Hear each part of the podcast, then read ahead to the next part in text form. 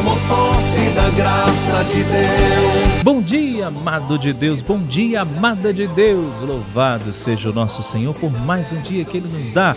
Neste sábado, 4 de setembro de 2021, estamos juntos com a graça de Deus para mais uma vez refletir a palavra do Senhor. Espero que você já esteja com os ouvidos da fé abertos, com o coração dilacerado, para que o Senhor possa entrar na sua vida neste dia de hoje. Já desejo para você um sábado de muita graça e paz no Senhor. Vamos juntos? Em nome do Pai, do Filho e do Espírito Santo. Amém. A reflexão do Evangelho do Dia. Paulo Brito.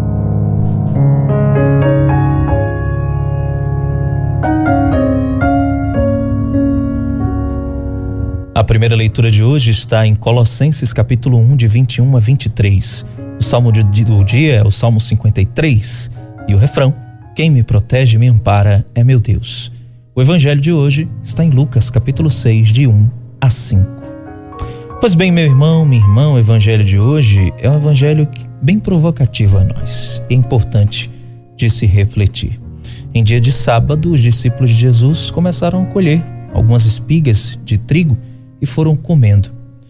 A questão é que o, os fariseus eles interpretaram aquilo como é, se os discípulos estivessem, estivessem colhendo, né? ou seja, trabalhando. Portanto, era uma violação ao repouso do sábado, né? E os fariseus recriminam a atitude dos discípulos. Eles é, dizem a Jesus: Por que que tu permites que eles façam o que é proibido no sábado? Mas aí Jesus se apoia na passagem da Escritura, é, citando o respeitado nome de Davi. Jesus diz para eles um, uma coisa que é decisiva. Em caso de necessidade, a manutenção da vida tem precedência sobre o respeito às proibições religiosas. Como é que Jesus vai dizer isso? Ele vai falar sobre Davi, lá no Antigo Testamento, ter pego os pães do, da oferta ao, ao templo, ao Senhor, ter comido e também ter oferecido aos seus companheiros. E ninguém os recriminou. Quando eles sabem que só os sacerdotes poderiam comer dos pães que eram oferecidos. E aí Jesus vai dizer para eles que o filho do homem também é senhor do sábado. Bom, o que é que esta leitura de hoje, o que é que este evangelho de hoje nos ensina principalmente, minha gente? Que a vida está acima de tudo. A vida está acima de qualquer preceito religioso.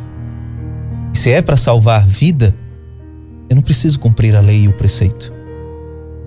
E foi isso que Jesus fez. O mais importante é a manutenção da vida. Olha, se a nossa religiosidade, se a nossa fé não, não nos leva a praticar o bem, não nos leva a viver o amor e a misericórdia, para que serve então a nossa espiritualidade? Para a gente cultuar a gente mesmo?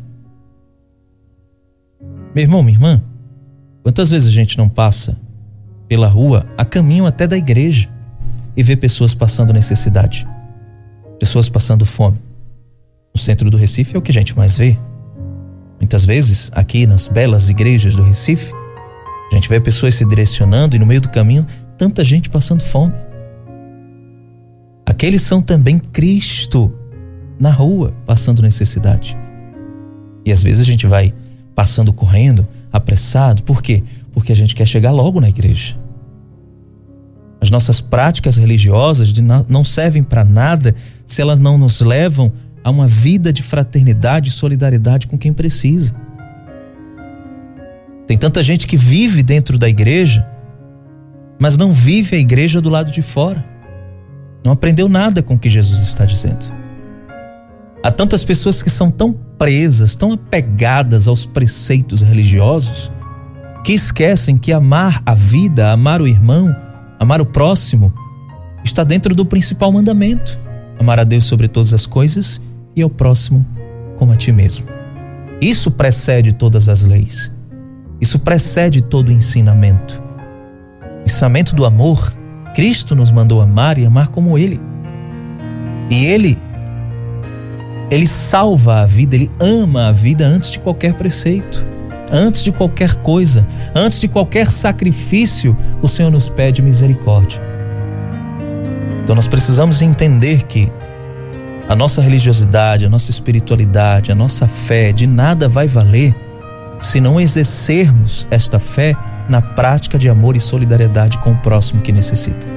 Afinal de contas, uma fé sem obras é uma fé morta. Prefira fazer o bem. Prefira matar a fome de quem tem, a sede de quem tem sede, do que chegar depressa na igreja. Tanto que a igreja, ela não considera como pecado se você for ajudar a socorrer alguém que necessita quando estiver a caminho da igreja e essa pessoa precisar de você. Não, porque para a igreja o mais importante é a vida. E se Cristo nos mandou amar como Ele amou, certamente Ele prefere muito mais que no meio do caminho da igreja você mate a fome de quem tem fome do que faça o seu sacrifício no altar.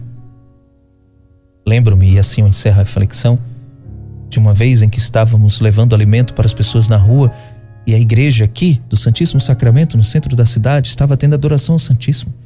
Lembro de muita gente ter largado tudo, largado os alimentos, largado as roupas, o que a gente estava dando para os moradores de rua e foram lá dentro adorar Jesus. E assim que saímos, o coordenador do movimento disse: O que vocês foram fazer? Ele disse: Fomos adorar Jesus. E ele disse: Jesus não está aqui fora? Vocês acham que Jesus não está em cada ser humano desse que precisa de necessidade? Ao entrar lá dentro, certamente Jesus olhou para vocês e disse: Quem mandou vocês virem? Existem pessoas precisando de ajuda. Ou vocês acham que eu não estou nesses pequeninos também? Não adianta de nada adorarmos Jesus e deixar o nosso irmão passando fome.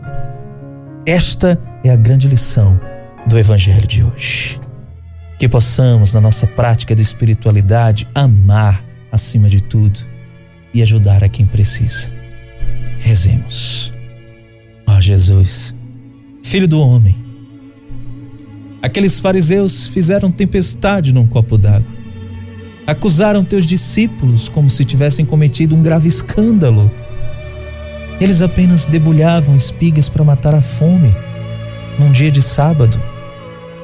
Oh Senhor, tu nos ensinas com este evangelho de hoje que as leis foram criadas para favorecer a vida humana Fazei-nos aprender isso, Senhor, que a nossa espiritualidade deve ser usada em favor da vida.